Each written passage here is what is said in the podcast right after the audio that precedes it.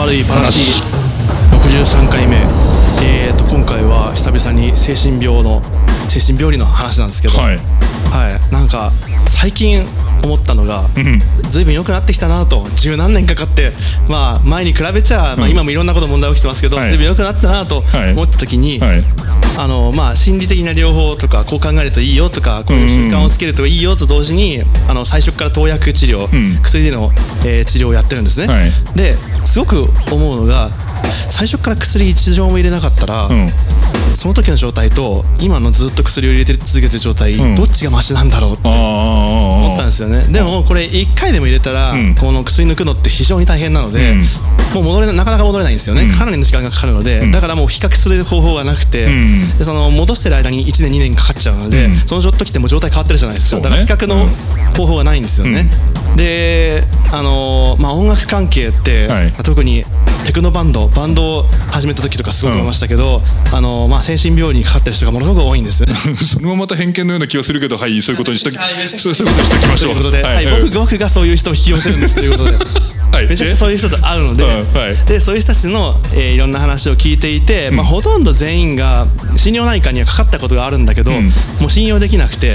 でいろんな悪いことが起きたので、全部弾薬、ね薬を断つということで、ん。弾薬をしてしまって、えー投薬をしない状態で、えー自分の、えー心理的なこの変化や、えー生活習慣で治した治したっていうか良くなったっていう人にかなりの数会うんですね。ん。で大体良くなったなこの人本当にまっとうに生活してるなっていうのは大体こういうふうに弾薬したタイプの人で、えー、と実際に薬を僕みたいに薬を入れ続けて、あのえー治療として習慣として、えー、とこの薬を入れておくと体に調子がいいよみたいな話を,、をちゃんとずっとつ継続してやって良くなったって人をその弾薬して治したっていう治したとか良くなったって人は何十人も見るんだけど、うん。投薬して良くなったっていうのは僕なんか2人ぐらいしか知らないんですよね。あでまあこれすごいよくわかる話でそもそもなんでみんな弾薬するかっていうのがすごいよく理解できて、はい。あのーまあうつ系の本いろいろ知識を貯めるために読むんですよ、ん。でその医者さんお医者さんが書いた本と同時にこれこうしたら良くなりましたっていう本もい。っぱい読むんですけど、うん。まあ大体の場合90%ぐらいはあの駅前の心療内科とか、近所の心療内科とかに行ってひどい目にあったと、まあ簡単に言うと誤診ですけど、はい。あってもう信用ならないって、その後こういう風にしてっていうパターンがあって、で僕も最初34回そういう目にあってるんですうね、ん。で今となっては駅前にあるからとか近所にあるからという理由で心療内科を選ぶ理由って絶対ありえないんですよ、うん。なぜかっていうとあの風邪をひいたら近所の、あのお医者さん行くのは普通のことじゃないですか、ん。でいやこれ風邪じゃないよインフルエンザだよと、あしばらく仕事休みなさい、と言って仕事なんか薬をもらって治るというのが、そういう当たり前のことがあるじゃないですか、これ当たり前のことが起きないのがしんなんかもう精神病理学、であまあとにかくレベルが低いと。レベルが低い。レベルが低いと、うん。他の医学に比べると、うん。飛び抜けて精神医学病理学だけ、ん。えーレベルが低いと、ん。でもあの簡単に物理学でいうとニュートン力学が発見されてないような状態の水準だと思うんですよね。はあ。のエネルギーイコールあの質量かける加速度みたいなこういう習うじゃないですか、うん。この MA イコール F だ。そうですね。この定式がもう分かんないっていう状態でかなり最新の専門書とか、ん。お医者さん向けのやつとか読んでも統合失調症と ADHD と,、えーとえー境界精神学障害と、そう僕の双双極性障害のこのちょっと重めのやつは非常に見分けがつきにくいから、うんで医がにその誤診しないための手順を教えるみたいな書いてあって、でまあごその誤診をすごいよく見るんですね、実際にものすごい回数、でまあこんなに誤診する医学って他にあるのかなってちょっと思うぐらいでだから僕は今このお医者さんは本当に信用できるってところに、でお医者さんと出会って、ん。えー、と今ずっと治療続けて良くなったなって思ったんですけど大抵のあの患者さんは、まあ、その前に弾薬するんですよね、うん。当たり前ですよね。もう無理ですよね。だって、うつうつでその這いつくばってトイレに行ってるような状態で、いいお医者さんを探すなんてそれ以上もできないですもんね、で僕の場合もできないから家族が頑張ってくれたので、ん。すごい感謝なんですけど、しかしこのなんていうかこう「うつは心の風邪です」とか言うじゃないですかその割には。うん風邪じゃない 風邪じゃないよっていう、うん。まあなんかもう骨折よりもよっぽど治りづらいぞっていう、なんかもうちょっと他まあ標語だからしょうがないですかね。なんかしかしこのレベルの低さには本当に驚くというか、うん。調べれば調べるほどですからね。うん。だからまあちょっと前までロボトミーしてたわけしてたわけですからね、はいはい。なんかまあでもそれ考えてしょうがないですかね、まあ、今はまあすごくありがたい時代に生まれたなということで突っ込めました。はい。突っ込めました。いい喋ったな。5分間喋った。いやいやあのーまあ、途中ニュートン力学でいうところのあの基本の式がないみたいな話したので、まあ、結局判定基準とかもはい。曖昧曖昧ですね。なんだよね、で見る人が見たらこっち入っちゃうし、みそうじゃない同じ結果なんだけどこっちに入れちゃう人もいるし、みたいな状況だってことだよな。あの医師の主観、ん。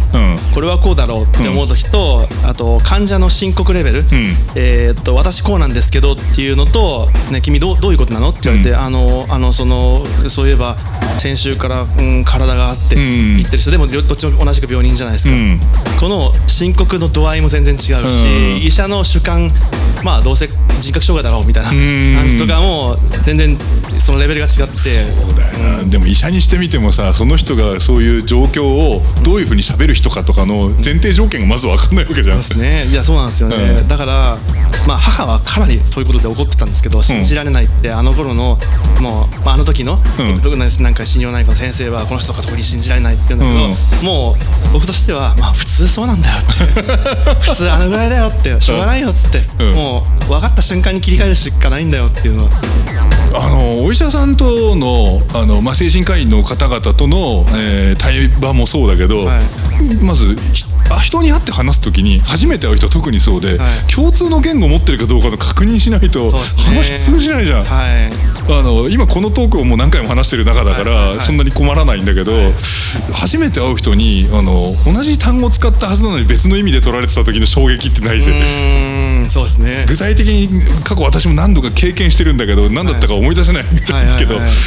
て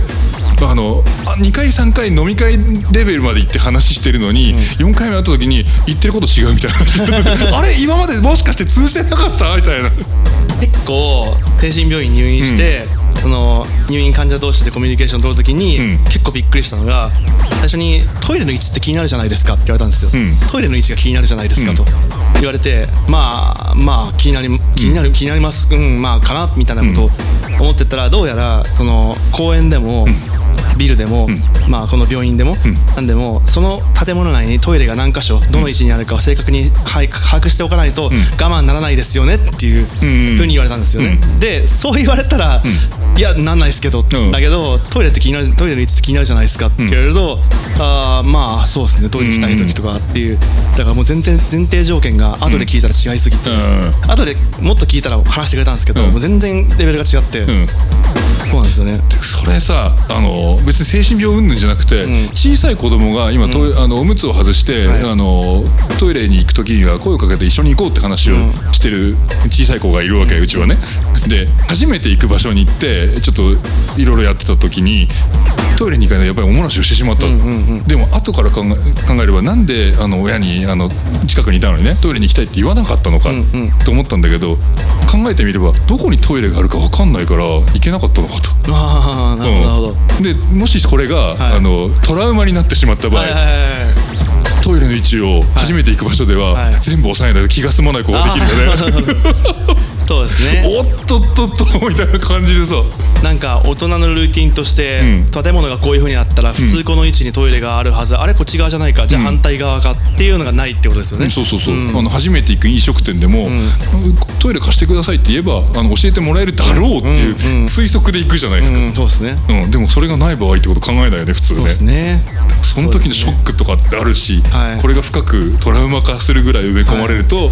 そういうことになるわけじゃん。だこういう特にあの脅迫性のなんとかとかん。いうのが全般的にそうなんですけど、あのなんか体が汚れてると思って、あのよく拭きたくなるとか、石鹸で洗いたくなるじゃないですかっていう話が分かる分かるって言ってるのと,、えーっと私もそういうことあるよねっつって、なんか結構まめに手洗っちゃうよねって言ってるのと、その人が一日中手洗ってることの、そのもうひ手手が破けるぐらいやってることの分かる分かるの度合いが全然勘違いされちゃって、うであののまあ本人は普通とか普通じゃないとかの認識がもうわからない状態だから、うんいや私の場合は特別おかしいんです。こうなんですって、うん。こういうあなたが考えてるレベルとは違うんですとは、うん。なかなか一回一回ないんですよね。それが普通だと思ってるから、なんかそれがどんどんどんどんずれてっちゃって。だから最初のカウンセリングの段階で、この人の普通っていうのはどれぐらいなんだってちゃんと尺度を明らかにしないと誤信もするわな。しますよ。いやだから現状では誤信しやがってって言ってましたけど、しょうがないなっていう思ってますよね心を広く持つのはいろいろな人に求められるということだな、あはい